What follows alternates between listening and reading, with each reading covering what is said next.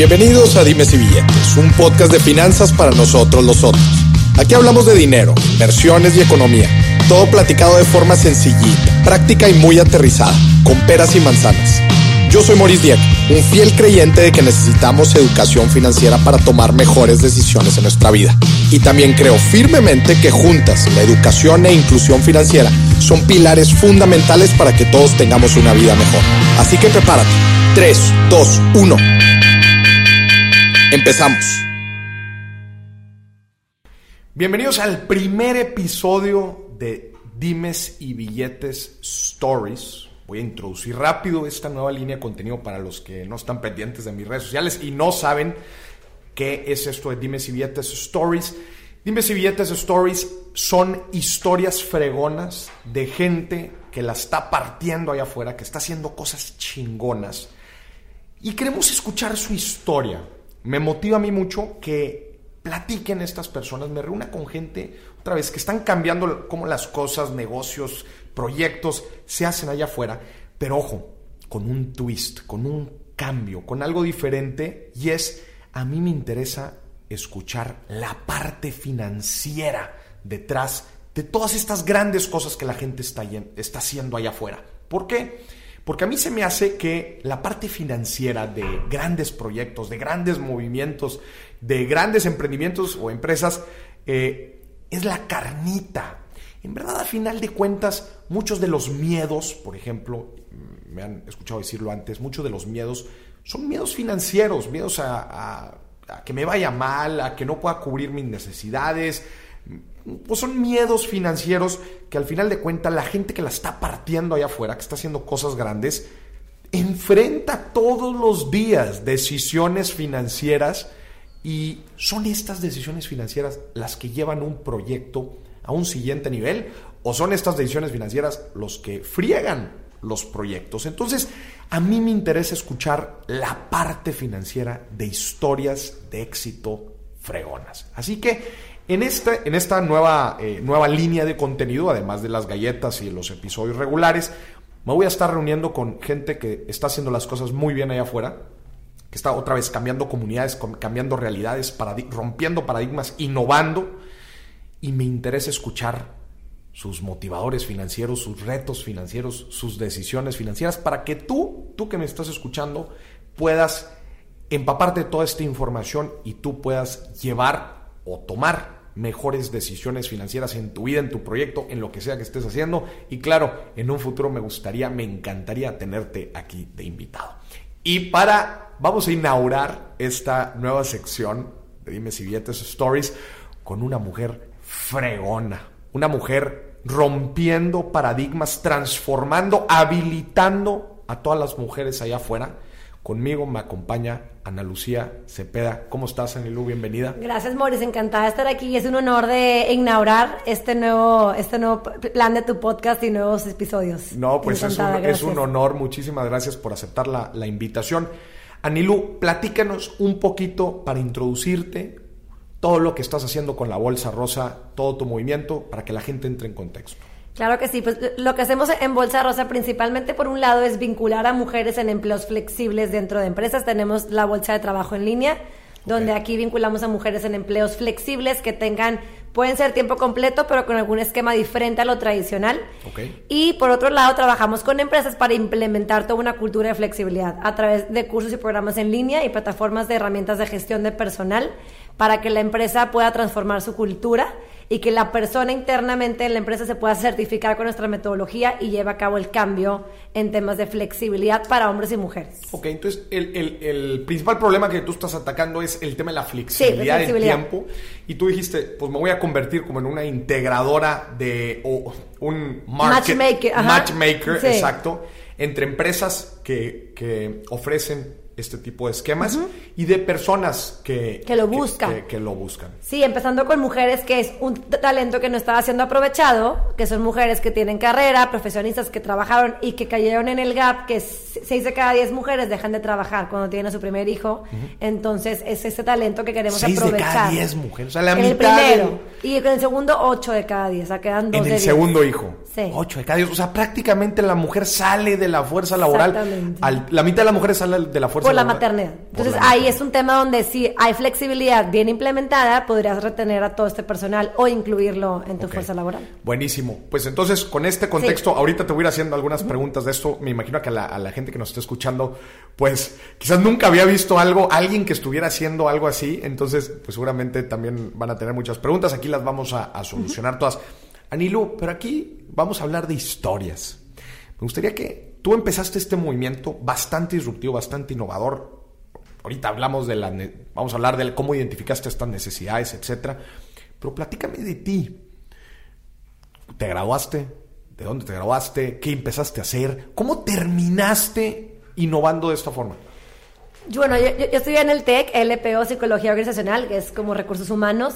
Me gradué en diciembre de 2010 y desde antes de graduarme ya traía la inquietud de, de emprender, Ok. pero no tenía como una idea que me apasionara lo suficiente. Entonces, desde antes de graduarme trabajé en empresas y, y demás y decía, la vida laboral tradicional no va para mí, ya sé que no va para mí, tengo que encontrar algo que me apasione para emprender. ¿Cuánta Mi gente no piensa eso, Sí. no, hoy en día? Pero mis, mis papás, mi familia nuclear, mis papás no son emprendedores. Ambos, mi papá ya falleció, que en paz descanse, pero él trabajó toda su vida en una empresa como tradicional baby boomer de practicante, ya sabes, en la misma empresa mi mamá también ha trabajado. Quédate 20 años, 25 sí, años, 30 sí, años. se subo, cuando él tenía trabajando ahí 35 años, o sea, 35. todo, todo.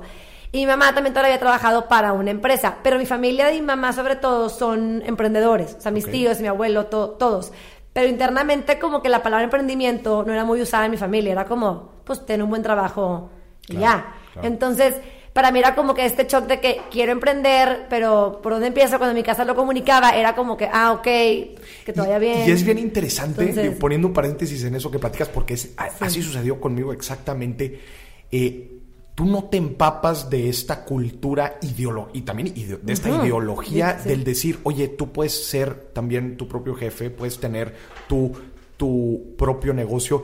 Y para la gente que nos está escuchando, que quizás sí viene de, esta, de este background, pues quizás se le hace muy fácil el decir, pues, pues sí, obvio, ¿no? O sea, pues tú puedes tener tu propio negocio. Exacto. Pero en las familias en donde no sucede esto, en donde nuestros padres pues vienen de, de trabajos de muy, ajá. tradicionales, este, es difícil luchar contra esto, contra estas creencias, contra lo que contra lo que tú crees posible y lo que no, porque nadie nos dice absolutamente nada y tú como que de repente dices, oye, pero pues si quizás mis, mis padres hicieron esto toda su vida, pues igual, y es porque es lo mejor o es lo más, es lo más a gusto, ¿no? sí. Cualquiera diría, pero bueno. Sí, pues me, me- me gradué de ahí y entré a trabajar en enero en, en el CEDIM, la Universidad del CEDIM.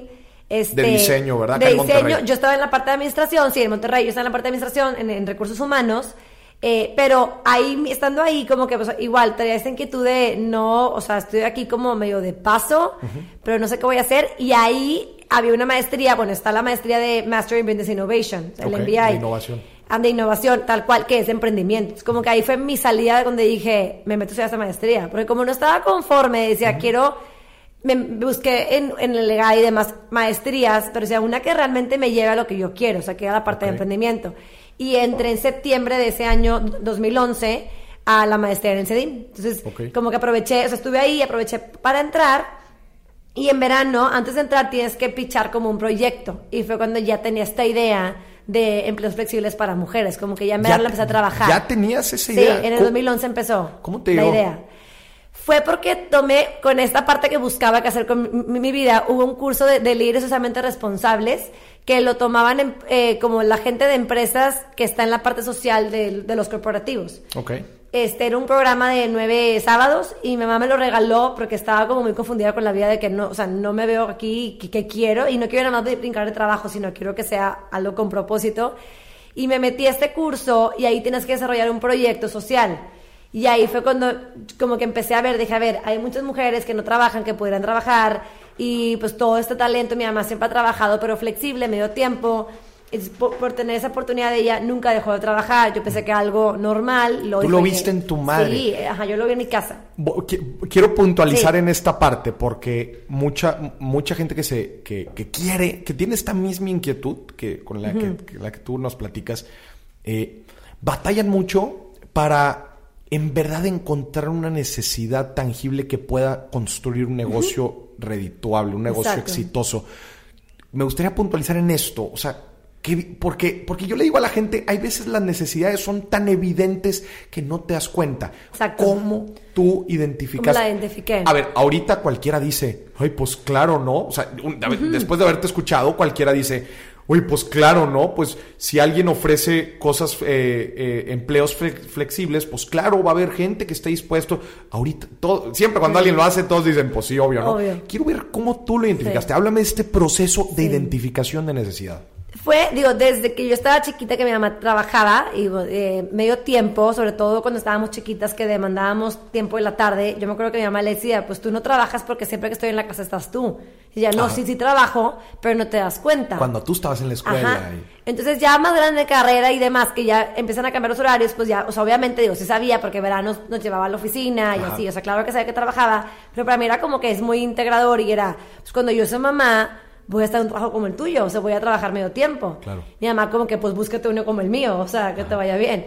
¿En Y qué luego- trabajaba? Ella es RH, todavía trabaja, ella es de recursos humanos igual. Y ella le permitían Para una trabajar medio empresa tiempo. mediana chica, haz de cuenta. Le permitían trabajar medio tiempo. Sí, o sea, ella, su historia es que cuando nací yo, somos, somos tres mujeres, yo soy la de en medio, la segunda. Cuando, cuando nací yo, ella eh, lle- llegó a renunciar de que, oye, pues yo tengo dos, iba a caer en esta brecha, haz de cuenta. Y, En y la brecha del Sí, 80%. de- del 8 de cada 10. Y le dicen, ¿sabes qué? No, no te vayas, ¿cómo te puedes quedar? Y ella, pues, trabajando medio tiempo. Ok. Pues bueno, ok, medio tiempo, pero obviamente, pues, todo a la mitad, ¿verdad? Pero Claro. dijo, no me importa, si me dan esto, adelante. Claro. Y así, y así fue. O sea, ya fue como esta negociación informal que Ya. le permitió, que le permitieron, y así continuó toda su carrera y ahí sigue.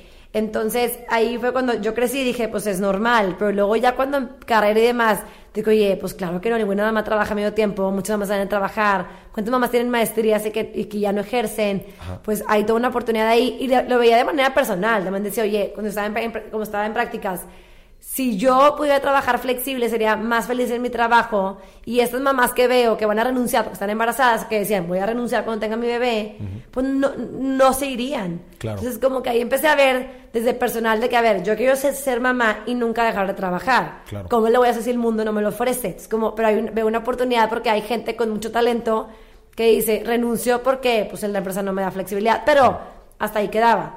Y ahí empecé como que dije, a ver, hay una Empezaste a oportunidad cuadrar aquí. la idea. Ajá, y luego en ese DIM también lo veía esta necesidad y entré a este curso y pues dije, a ver, yo voy a hacer un proyecto en la parte de flexibilidad de mujeres, pero si- si- siempre fue la idea de que fuera negocio. Ok. O sea, porque dije, pues si voy a vivir de esto, necesito que sea negocio, pero que mi factura, o sea, que cada, cada factura que yo emita impacta a alguien más. Ok. Pero pues que yo tengo un retorno, o sea, yo tengo dinero, ¿verdad? Si no, pues cómo. Claro. Este, y así fue, siempre fue como esta parte de impacto social, pero que fuera negocio y que fuera rentable. Claro, claro. Porque muchas veces se confunde esta parte, ¿no? De negocio social, pero bueno, pues es que no, no, no quiero cobrar tanto porque, no, a ver, un negocio social que Sí. le va bien va a poder crecer y va a poder impactar a más gente, ¿no? Entonces, eso no hay que perderlo. Me gustaría nada más puntualizar algo aquí bien interesante sobre el medio tiempo. Sí. Porque tú dices, este, claro, hay una necesidad bien tangible dentro de las mujeres eh, cuando empiezan a tener hijos de tener esta flexibilidad, ¿no?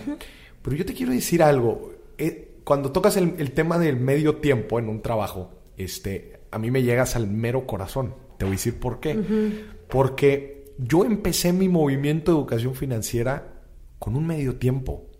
A mí me dieron la flexibilidad igual. Ahí te va.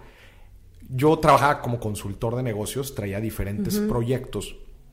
Y cuando, bueno, a ver, cuando empiezo el proyecto, yo estaba full time, estaba tiempo completo ahí. Me empieza a requerir mucho tiempo este movimiento, mucho tiempo. Desde el principio me empezó a requerir muchísimo tiempo. La verdad es que vi resultados positivos desde un inicio y levanto la mano y digo, oigan, ya no puedo. Este, I'm out. Y me dicen, como le dijeron a tu mamá, oye, no te vayas. Este, ¿por qué no pruebas un medio tiempo? A mí, te digo algo, me cambió la vida ese medio tiempo. Lo único que hicieron ahí en la consultora es si antes me daban dos proyectos, por ahora me dieron uno. Exacto. ¿Verdad?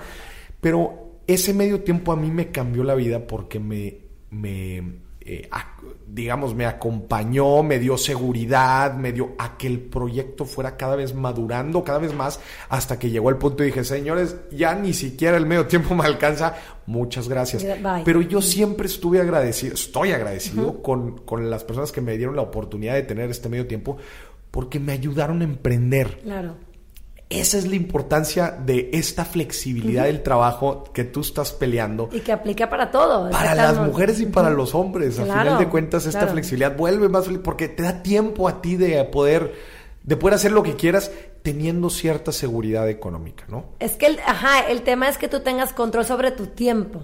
Entonces, esto es como lo más importante. Si la gente la puedes como empoderar con su control de tiempo, la gente puede ser mucho más productiva en, en donde está y en, los momentos que debe de trabajar y entregar resultados como debe entregarlos. Claro. Platícame entonces, a ver, ahorita continuando con la historia. Tú estás en el CEDIM, decides estudiar esta maestría, Sí. ya tienes identificada esta necesidad, ajá. Ya entré, ya tenía la, la- la idea en el CEDI, me hace cuenta que por agosto hubo un recorte mu- muy fuerte y ahí, ahí no me tocó a mí. Yo lo que hacía en CEDIM era, yo manejaba a gente que venía, a gente extranjera que venía a dar clases, a maestros. Ok.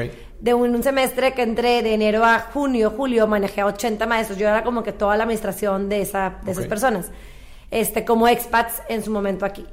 Y, y en agosto hay un recorte muy fuerte, no me toca a mí, pero yo ya estaba con la inquietud de que, pues yo aquí no me veo y aparte, o sea, siempre para mí un puesto era un puesto, ¿verdad? De que esto y ya. Dije, yo puedo hacer mucho más.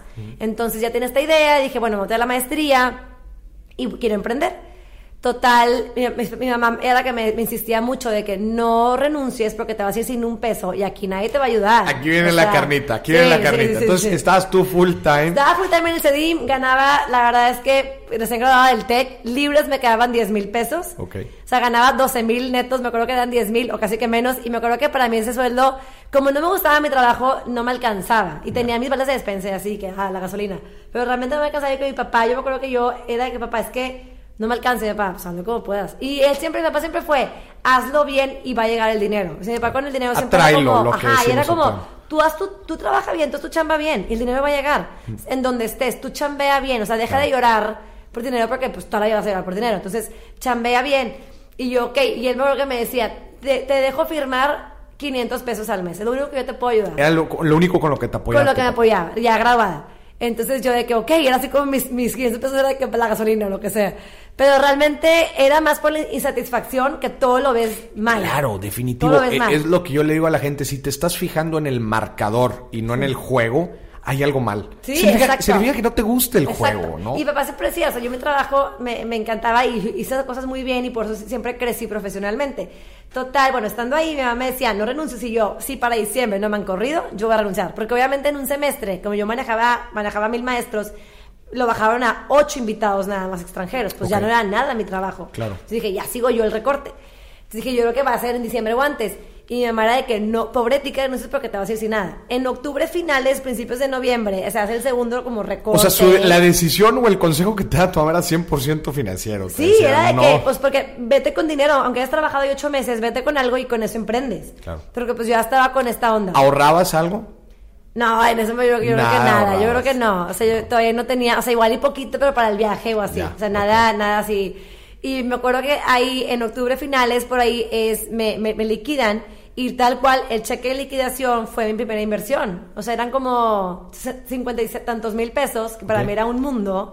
Y con es- ese dinero fue lo que yo pagué mi primer sistema, primer logo, todo. Ok. Y mi mamá me prestó como otros 10 mil. Esa inversión utilizaste para crear la marca, Sí. el logo, el branding. Pero la- era, primero fue Vida Mujer. La primera versión, versión se ¿Cómo se llamaba llama? Vi- Vi- Vida Mujer. Vida Mujer. Vida Mujer. Y luego lo cambié al año y medio a Bolsa Rosa. Pero entonces fue la primera página de Vida Mujer tal cual. Y así tal cual todo ese dinero. Y pues yo ya maquillaba. Pues me puse a maquillar más. A ver, eso es bien interesante, Sí, sí, que sí, no lo habías mencionado. Entonces, tú trabajabas en Yo el... trabajaba parte de los fines de semana maquillando. Los fines de semana maquillabas. Sí, maquillaba desde usabas la tu, carrera. usabas tu Magic Time, que eso yo también lo digo muchísimo la- a la gente.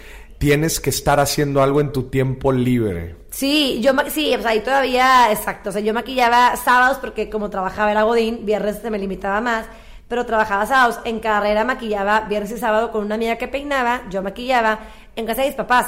Primero a domicilio, y luego en casa de mis papás, y luego en casa de mis papás en un cuarto, lo un adecuamos. Un mercado bien interesante, el de los peinados y el de los maquillajes, Sí, ¿no? sí es, pero es trabajo físico. Entonces, Claro, no- no es escalable. No es escalable. No es escalable. Exacto, yo Pero decía, bueno, eso- ah, cash, era fast cash. Claro, era. Que, Era que, fast ojo, cash. eso es bien importante para que la gente lo entienda. Este. Porque ahorita tú dijiste, tú tomaste esa decisión, tú tenías tus ahorros para invertir y todo, pero ¿seguías generando este fast cash Sí, o no? sí, o sea, el tú, maquillaje. tú te saliste a emprender, pero tenías aparte algo, que sí, te estaba que generando. Me mantuvo por algo. años. Me mantu- o sea, maquillaje me mantuvo por muchos años. Esta Este, es la sí. mera carnita, esta es la mera carnita, qué interesante. Eh, entonces, tú tenías como que otro brazo financiero Sí. ahí que, que algo te apoyaba, algo te estaba ayudando, definitivo. que te daba cierta estabilidad para poder Me hacer daba esto. estabilidad para la semana, o sea, para la semana del mes, pero claro que si, si te tenía una boda fuera o un viaje fuera o algo, ese fin no gané nada. Sí, claro. Sí, era un poco como, Tablas. sí. Entonces, eso era la parte de maquillaje que, que nunca me llegó a apasionar tanto como bolsa, como hoy lo que es con bolsa rosa. Pero yo, cuando ya empecé a emprender, a dedicarme 100% de mi tiempo entre semana, que yo era una disciplina, para emprender se requiere disciplina, ¿verdad? Me Claro. levantaba igual, ocho y media, nueve, yo ya estaba sentada en el comedor de casa de mis papás, trabajando en mi computadora, comía con todo el mundo, seguía trabajando en temas desde investigación de lo que quería hacer, que había en el mundo. Tú ya todo. no estabas eh, Ya no, o trabajando. sea, para- en ya noviembre, no diciembre yo ya no estaba trabajando, o sea, ya no estaba y ya empecé yo sola a trabajar en esto, pero eh, la, ¿Qué te la decía tu pasión, mamá? ah, pues era como, pues échale ganas, ¿verdad? O sea, que- pero ya cuando vi- vieron como la formalidad y que también empecé a tener esta libertad de maquillar, porque me invitaban a maquillar de que vente a maquillar a un canal de algo o al- a, la artistía Ah, ya tal. tenías más Ya tenía tiempo. tiempo, entonces o una chava que daba cu- cursos de imagen, yo maqui- yo era la clase de maquillaje de sus de sus clientas. Claro. Una hora tipo entre semana, entonces como que me daba esta libertad de generar ingreso, pero estar con esta parte que me gustaba. Claro, claro. Me dejaron ser como que y mi, mi papá me dijo, "Aquí tienes comida y casa y techo, pero dinero pues Pero hasta ahí tú". se acabó. Ajá. Entonces yo era de que, "Oh, "Y tus 500 pesos que puedes firmar?" Y yo, y yo, "Ok." Y literal, y ya, entonces pues era, o sea, su, su apoyo siempre fue bastante, pero era como pues ay, ay, ay, que te vaya muy bien. Claro. Y era como te apoyamos, pero pues tú, o sea, mi mamá siempre me decía, depende de ti, nadie te va a aplaudir. O sea, me lo dejaba bien claro, es automotivarte y si tú no lo quieres, a nadie le importa, como que de manera como muy fría, pero muy muy verdad, verdadera. Y yo a la par pues, maquillaba y me encantaba maquillar, o sea, la verdad es que me lo disfrutaba bastante. Y también era mi fast cash. Y cuando me acuerdo que sí, que empecé a dar cursos de maquillaje, porque hay pues ganas de que por muchas. Por- claro, se te empiezan a abrir las posibilidades. Y tomaba mil cursos también yo. O sea, yo sí me preparaba para ser una buena maquillista. Inversionista, en un minuto volvemos con el episodio de Dimes y Billetes. ¿Te gustaría seguir aprendiendo día a día a tomar mejores decisiones con tu dinero? Hacer mejores inversiones o quizás emprender y desarrollar un negocio. Esto te interesa.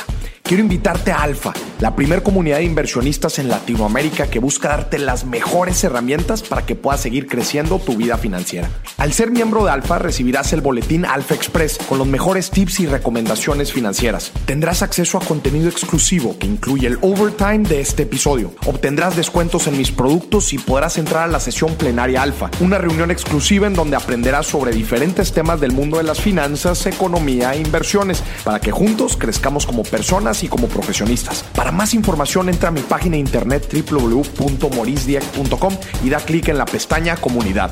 Listo, volvemos. Se maquillé en novios y todo. Te desarrollabas. Hay algo Sí, aquí que quiero, sí, que quiero claro. puntualizar bien interesante. Eh, eh, muchas veces creemos, imagínate que tenemos el vaso lleno, hablando de el agua, imagínate que es tiempo, ¿no? Entonces, como que queremos siempre tener el, ti- el- el vaso lleno, el tiempo lleno, de, de decir siempre estoy haciendo algo.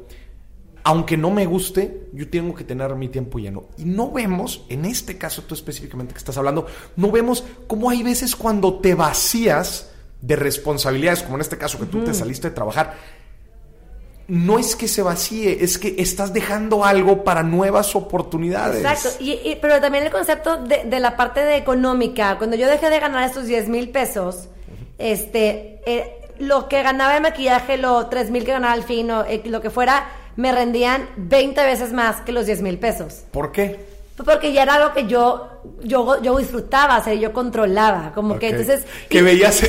directamente el Sí. impactar. Yo hice esto, yo recibí Sí, esto. ¿no? pero también cambió el mindset de que, no sé, antes con los 10 mil pesos pues me iba a comprar a Sara, como que tenía esas cosas que gastaba, a lo mejor que no debería gastar, y ya cuando no los tienes, cuidas mucho más. Lo todo, cuidas mucho todo, más. Esto de- es carnita financiera todo. Y- pura. Y, me acuerdo que en el do- do- 2012, que yo ya estaba bueno, en la maestría y empezaba con vida mujer y todo, ese año va y viajes con amigas, baila despedida, Te pero no me importaba, o sea, era como no me importa y, y porque yo tengo algo mayor, o sea, voy a, voy a hacer algo mucho más grande. Claro. Entonces este año pues va a ir el shopping cuando yo quiera, vaya así, pero era como... O sea, lo tenías, lo tenías bien claro que dices, oye, cuando encuentras en verdad una causa, un propósito, algo que te mueve, oye, sacrificar otras cosas Puedes se vuelve otras fácil. ¿verdad? Sí, se vuelve muy fácil y la parte económica también cambia la percepción de lo que es mucho o poco. Mm. Este, y ya, entonces seguí maquillando en, en- en- a la par por varios años hasta que ya me empezó a demandar mucho más bolsa rosa, o sea, ya al grado de que ¿Cómo, fue este, ¿Cómo empezaste a conseguir clientes? con Bolsa Rosa empecé, me, me- empecé a ir a todos los eventos de RH, o sea, como que iba donde Bolsas estaba mi cliente. eh, no, ferias tipo. ERIAC, no, más que, más que eso, eh, tipo ERIAC, ERIAC es una organización donde hay, hay puros gerentes o directores de RH, este, y es una vez al mes, un desayuno, y hay como mucho networking. Y también empecé a ir como a eventos de emprendedores, de, de- de- desayunos de, o sea, que- la- donde se juntaban los que toman decisiones. ¿Y qué hacías? Y literalmente yo empecé en febrero 2012 a vender sin tener una plataforma. O sea, yo no tenía nada. ¿Qué haces? Ah, yo recluto mujeres y las vinculo en empleos flexibles. De que, ay, qué padre, sí. Ay, pues claro, o sea, y no tenía nala O sea, no, más que mi tarjeta y mi correo. Sí. Hasta en mayo fue cuando, cuando salió el primer sistema. La primera página de Vía Plataforma, Mujer. ajá. Sí, la primera página. Pero en este Inter, mi primer cliente fue con FEMSA, que tenían todo un área de contadores que trabajaban a distancia. Ok. Y empecé a reclutarles a ellos. Empecé a trabajar con un par de pymes que conocí en un evento que yo hago esto. Ay, mira, qué buena idea. Necesito gente que trabaje desde casa. Es una buena opción. Y tú, y tú en la, Ya nada más para que la gente se, se imagine la plataforma, o sea, tú en la plataforma subes las vacantes. La primera plataforma así era, o sea, las mujeres se daban de alta Ajá. y yo, para, como era mi hipótesis, quería ver que, que hubiera buena calidad de, de candidatas, o sea, que Ajá. era lo que yo creía que iba Claro, a haber. tienes que filtrarlas, Sí, ¿no? Y yo, yo nada más yo podía postular vacantes, o sea, no permitía que la empresa se metiera porque yo quería controlar ese primer ya. contacto. Ok. Entonces yo las filtraba y se las mandaba a la empresa. O le reclutaba, era como la headhunter.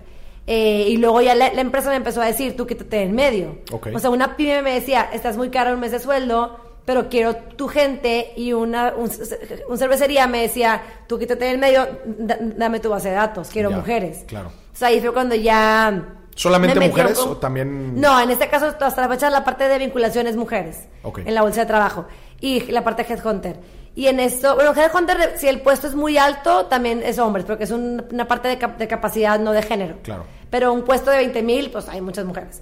Y luego ya aquí, esto sigue trabajando con Vida Mujer, empezó como que a agarrar un poco, un poco de tracción, tener primeros clientes, pues de igual, lo que yo facturaba, pues ahí lo administraba y así, ¿verdad? Y seguía maquillando y todo. Y Tú luego- seguías maquillando, tú seguías Sí, yo dejé de maquillar hasta el 2016-2017. O sea, dejé de O sea, maquillar. ¿cuántos años después? Pues empecé en el 2012, como 4 o 5 años después. Cinco años después Sí. de haber empezado. Más o menos, Ok. sí. Pero era pues fines de semana, entonces Claro. no me quitaba el tiempo entre Claro, semana, claro. pero lo podía manejar muy bien. Ok.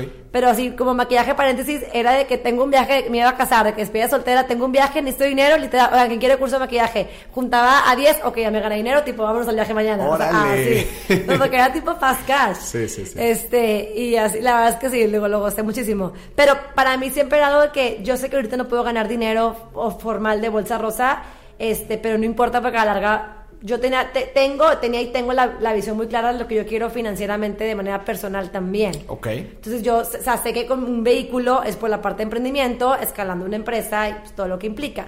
Entonces ya cuando la, la empresa me decía, tú quítate en medio, me decía, ya quiero escalar este primer sistema, plataforma, a una mucho más robusta, pero pues no tengo dinero y no quiero pedirle a mis papás porque va a seguir siendo lo mismo. Claro, Entonces claro. me metí a un concurso, que de hecho mi mamá me reenvió el correo del concurso, que el, el premio, si ganabas primer lugar, te daban una inversión de do- do- do- 200 mil pesos. Ok. Entonces me metí al concurso, gané primer lugar y, Ganaste y primer así lugar. tuve mi, mi primer socio, porque era, yo no, yo no leí nada de lo chiquito, nada más vi dinero y yo quiero dinero. Ya, pero, pero era, era inversión. eh, Era inversión de que accionista. te voy a dar este dinero por, por tu empresa Por por, el tu empresa. 5%, Ok. no importa lo que valga. Y yo así de que cuánto vale mi empresa no tengo idea, pero dámelo y está bien. O sea, es que no tengo nada que perder, no sabía ni quién eran los que me iba a asociar. Una empresa financiera, seguimos siendo socios, excelente matrimonio este, laboral. Y, y ya, pero realmente fue como que aventarme al vacío de, ok, o sea, me acuerdo que gané y el chavo se, se acerca conmigo. Ganaste, es este dinero, pero por estas acciones, de que no me importa cuánto valgas o si tú dices más o menos. Ajá. Y yo nomás así con cara de que, ok, o sea, Literal, ¿dónde o sea, firmo? no, te- ¿Dónde firmo? no sabías ni cuánto valía tu No empresa. sabía cuánto valía, aparte, no, no valía nada en ese momento, y aparte también era como un tema de, De, yo decía, no tengo nada que perder. O sea, si Claro. ya, ya estoy yo sola, Claro. pues mínimo si, si a alguien más le va a interesar, que me va a meter algo de dinero, le va a interesar, pues va, es mejor eso a seguir yo sola y ponerme a cuestionar tanto. Este punto es bien importante. Sí. Entonces tú recibes tu primera ronda de capital, digamos. Primera ronda, ajá. ¿Qué pero, ¿Cómo administraste este dinero? pues es que realmente la mayoría se fue en, el nuevo, en la nueva plataforma. O sea, yo, yo de ahí no me pagué, un- yo de ahí todavía seguí sin sueldo. Ok. O sea, yo de ahí, y de hecho ya, ya tenía un socio y un chavo que trabajaba ahí, muy bueno financiero, con él hacía pues todo el tema de la proyección y demás del dinero, pero la mayoría se usó en lanzar lo que ahora es Bolsa Rosa. O sea, la primera, la primera como plataforma con este nombre. En ERIAC, en un foro pusimos un stand, todo esto. Entonces, así fue. Y ya luego, ya cuando pudimos tener como un sueldo y todo, fue cuando entró el siguiente ángel inversionista, hasta el 2015. Ok. ¿Cómo lo conseguiste ese? Él es un tío, o sea, desde que yo empecé, hermano de mi mamá, él me decía, yo te invierto cuando necesites. Y era como, ay, no, espérame. O sea, no, yo no tenía esa noción No de claro, inversión. de cómo funciona. Ajá, y era como, aparte es familia, no. Y luego cuando ya vimos para qué se iba a usar, me acerqué con él a pedirle un consejo para otro concurso de emprendimiento, pero te iban a quitar, me iban a quitar un chorro de porcentaje y era otra cosa. Y él me dijo, ni al caso, Ni al yo, caso. yo- yo te lo puedo dar. Y yo soy como un inversionista ángel. Y el primer socio fue de que es lo mejor, agárralo. Y así fue. ¿Y cómo, eh, cuántos años después o cuánto tiempo después recibe, empiezas tú ya a decir, tengo un Un sueldo? sueldo, en mi hasta el propiedad"? 2015. O sea, ¿cuánto tiempo 2000, eh, empecé en el 2000, do- tres años después. Empecé en el 2012. 2012. Hasta el 2015. Tres años después Sí. tú dices, ya puedo, ahora sí, Sí. eh, da, el, da el negocio. No, no, da, sueldo". da, pero, o sea, sí, da, pero era como que, aparte, o sea, digo, hablando así de que la parte de la carnita, mi sueldo, ¿sabes cuánto era otra vez en ese momento? Ajá. 10 mil pesos. 10 mil. O sea, Te literal. habías quedado tú con ese regresé con los 10 mil, pero ya no lo sentía como 10 mil, ya lo sentía como... Es un, o sea, ya lo sentía como, es, es un chorro, es lo que se puede ahorita, pero es el parteaguas de mucho más. Claro. Entonces, realmente, como que la cantidad, no sé ni cómo llegamos a esa cantidad, pero era también por la cantidad de lo que se puede pagar por sueldo, porque había que invertir en la plataforma sin que generar acá, y así, y fue 10 mil, pero me sabían a 50 mil, te lo juro. O sea, como que no me, no fue un tema, pero sí, ahorita digo, Antes trabajabas por dinero, ahora estás trabajando en tu Exacto. proyecto y te estaba dando 10 Es- mil pesos. ajá, y, y aparte, pero algo que también bueno para, eh, para esta conversación es que en el 2015 yo me metí a clases en el TEC como maestra para tener como otro ingreso Otra fijo. fuente de ingreso. Sí, tenías más- tres. Sí, pero fíjate que ya luego un mentor mío, que con él estoy desde hace cinco años, él me dijo de que si yo fuera tu inversionista yo no te hubiera dejado dar clases porque te desenfocas. Y Híjole, tuvo toda la razón. Sí. Y desde ese año 2015, o sea, 2016 fue cuando empecé como a soltar, o sea, un año después, a soltar todo. Y fue cuando se sentí también que el negocio me regresó el 100. Cuando yo como que dejé todo Claro. y di el 100. Es me regresó el impresionante, 100. ¿verdad? Eh, Sí. Lo mismo puedo decir, porque me, me- me Sí. relaciono mucho con tu historia. Este, hay cosas que nunca te van a dar el 100 si tú no les das el 100. Exactamente, porque no, y yo a la par Tiempo, inventaba, enfoque. inventaba de que otro negocio de, de- de- de rentar lo- lo- los velos para novias, y empecé con una amiga, y como que para buscar y flujos, hasta que dije, a ver, basta. Claro. Y maquillaje empecé ahí en ese año a maquillar mucho menos, porque Mucho también menos. era, pues me- te cansas. Claro. O sea, era de que sábados hasta esta hora, no hasta las 8 de la noche, tipo era así, más limitado. Y dije, ni modo, hasta que esto me pueda dar más. Y claro que ya en el 2017 no- me pude subir el sueldo, un poquito antes, pero que también entró INADEM. Tuvimos un Ok. recurso de INADEM. Que ya no existe. ya no existe. Fui de las privilegiadas y súper de que transparente que lo obtuve. Y alguien también que le agradezco mucho mi crecimiento de sueldo y todo es Sofía, mi socia, que ella entró en el 2016 Ok. a trabajar. Pero y ahí luego la convertimos parte de, de la sociedad, somos ahorita cuatro socios. Y ella como entró después, es una visión diferente, que ella Ok. entre como, tenemos que pagarnos lo que merecemos. Obviamente ves por la empresa, pero... Ella siempre ha empujado mucho el... Tú como emprendedora siempre es todo por el negocio y me muero de hambre y no Tu pasa nada. es, es tu visión, tu Exacto, propósito, no tu importa, porque esto movimiento. funcione, yo me muero de hambre. Claro. Pero ella ha ayudado mucho a, a ver, sí, pero... es Tiene todo que, es- si esto es exacto. negocio, tiene que dejar, ¿no? Exacto, a ella le agradezco mucho este crecimiento, el ponernos comisiones, el bla, bla, bla, porque pues ella, ella lo ve también desde fuera de yo le entro y es más suyo también, es igual suyo que mío, pero ella sí con esa visión de se tiene que poder pagar. ¿no? O sea, ella entró para como establecer, establecer muchas cosas. Claro. O sea, digamos, el corazón lo metes Sí, tú, sí. pero pues ella dice, oye, fregón, pero pues esto tiene que funcionar. ¿no? Exacto, tiene que funcionar y, y- y hacerlo escalable, que eso siempre fue. Yo desde que empecé dije, esto es más grande que yo. O sea, nunca es como yo soy la cara. No, siempre Claro. todas somos la cara. Que ocho años después, ¿dónde está Bolsa Rosa? Ahorita eh, estamos, bueno, ya en crecimiento, Te- tenemos ya un, un equipo de, de 60 mujeres que se están certificando con nuestra metodología para abrir en más ciudades en México. Y O sea, ya eh, tenemos presencia, pero no física. Y, y- y también chavas en seis países están certificando para poder llevar una licencia de- a su país de bolsa rosa. Ok, Estamos o sea, ya en esta especie expansión. de franquicia, Sí. licenciamiento. Sí, sí, o sea, en, la, en México es más como tener como a- a representantes Ok. y que operen en bolsa rosa y en otro país es un tema ya ahora sí de licencia de marca que puedan tener, yo controlar toda la parte de sistemas y ellas tener toda la parte de representar la marca allá, pero se están capacitando a través de nuestro programa de que se puedan certificar porque no es nada más la bolsa de trabajo y ya, es toda una filosofía Claro. de flexibilidad, cómo manejarla, cómo venderlo y es lo que estamos ahorita en ese proceso para poder llevar a su país a bolsa rosa. Qué buena onda. Es que en verdad está interesantísimo, está muy, o sea, claro que es una necesidad muy, muy eh, tangible que están atacando directamente. Y Qué padre que alguien se haya metido en este tema, porque sí, creo yo que ahorita tú lo dijiste, tú dijiste lo- los datos, 6 de cada 10 mujeres sale de trabajar con el primer hijo, 8 de cada 10 en el segundo. Eh, mucho tema de esta igualdad y de esta equidad que se busca. eh, una de las principales razones por las que no se puede lograr son las los rígidos estructuras eh, laborales la que cultura. existen en las empresas, la cultura. Y, y qué bueno que alguien esté, esté haciendo algo diferente. A ver, te quiero preguntar algo. Anilu, ¿qué te mueve todos los días? El- la, la- la visión, o sea, la visión de Bolsa Rosa que es mejorar días revolucionando el mundo laboral, o sea, como el propósito firme de que realmente estamos mejorando vidas a cada mujer que la vinculamos, a cada empresa que cambiamos su cultura, porque ahí es un impacto a miles de colaboradores, o sea, es como el impacto y la manera de llegar a trascender a través de esta plataforma que, que estamos creando con Bolsa Rosa. Ok, qué padre. No, definitivamente, pues es un, un- una visión y un movimiento muy, muy, este, pues sí social, eh, que bu- buscas el crecimiento de, de las mujeres. A ver, y ahí tengo otra pregunta. ¿Cuál ha sido la peor decisión financiera que has tomado en todo este movimiento? La peor, bueno, el año pasado aprendimos bastante, fue una lección muy fuerte financieramente. No, no, o sea, que iba, te- teníamos ahí, o sea, eh, un fondo dijo, vamos a invertir en ustedes en tantos meses.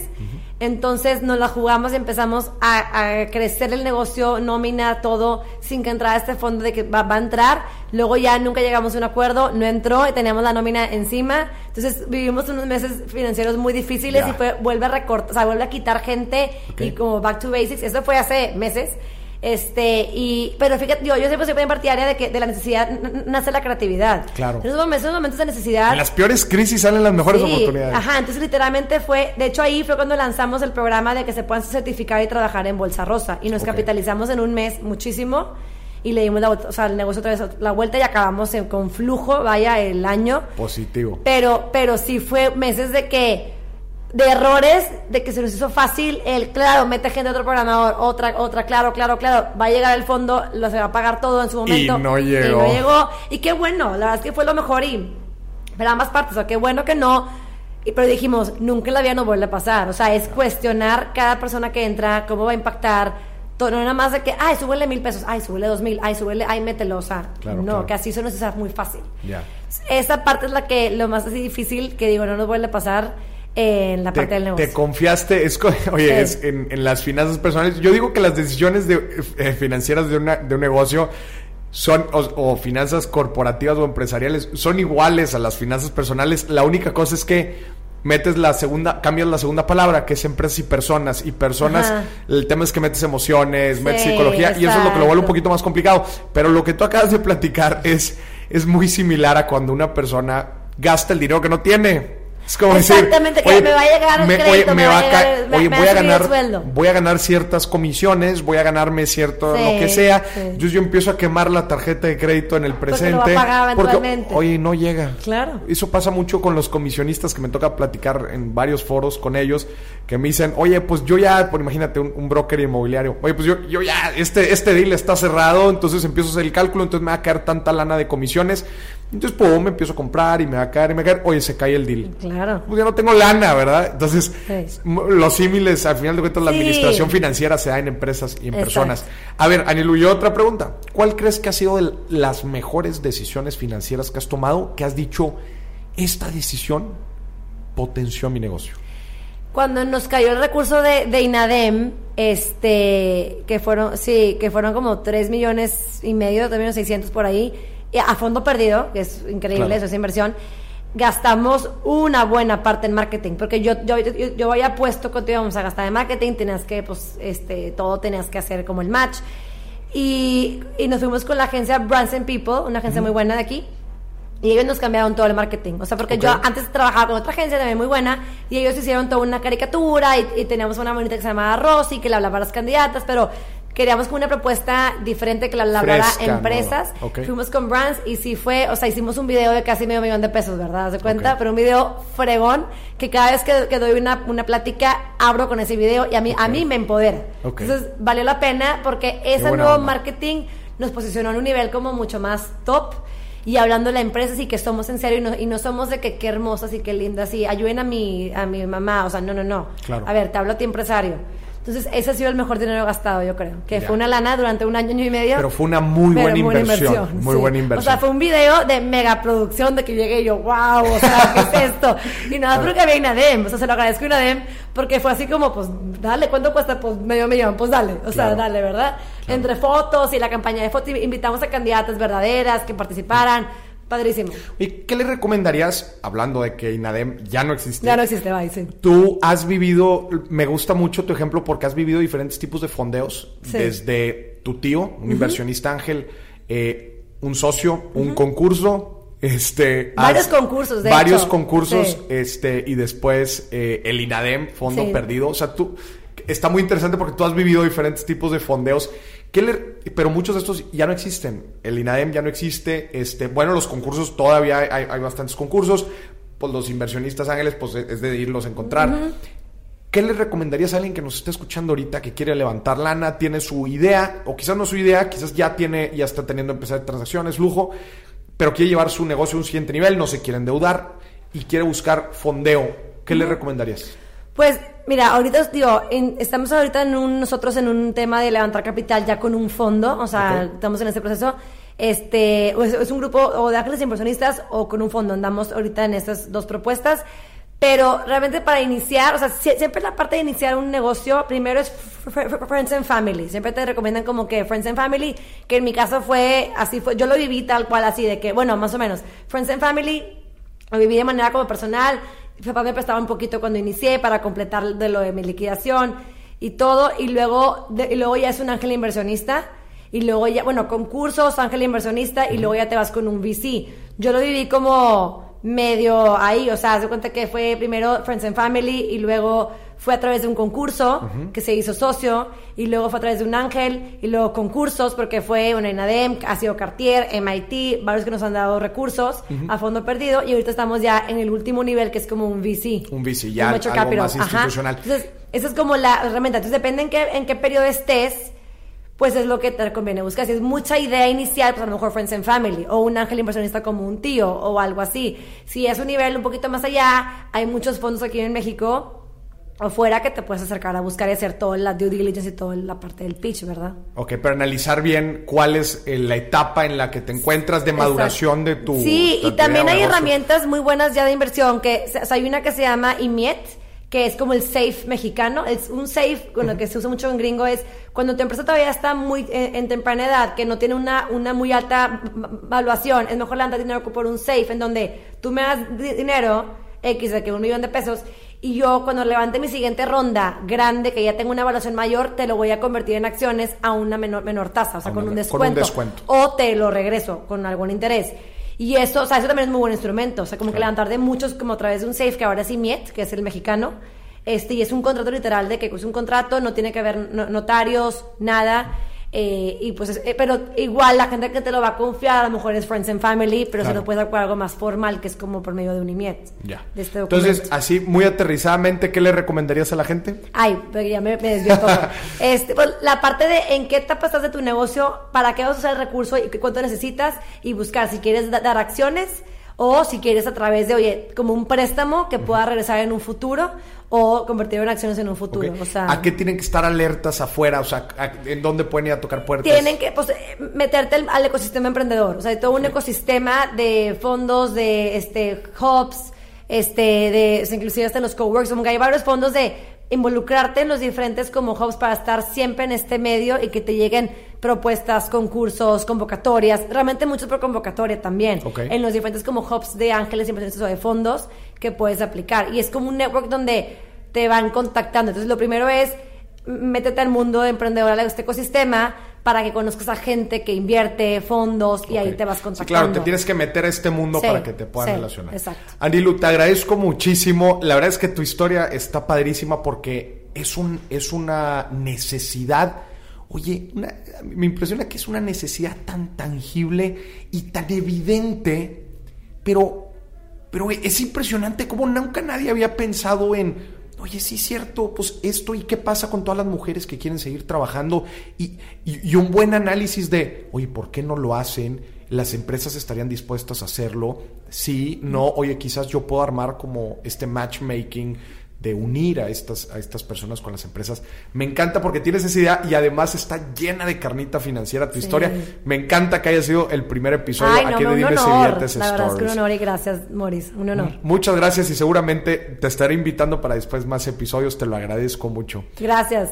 Y a ti que nos estás escuchando, gracias, gracias por, por, por interesarte en este primer episodio de Dimes y Billetes Stories, que otra vez tienen el objetivo de empoderar para que tú, tú crees tu propia historia y puedas tomar mejores decisiones financieras que te ayuden a alcanzar tus sueños. Muchísimas gracias. gracias. Nos vemos a la próxima.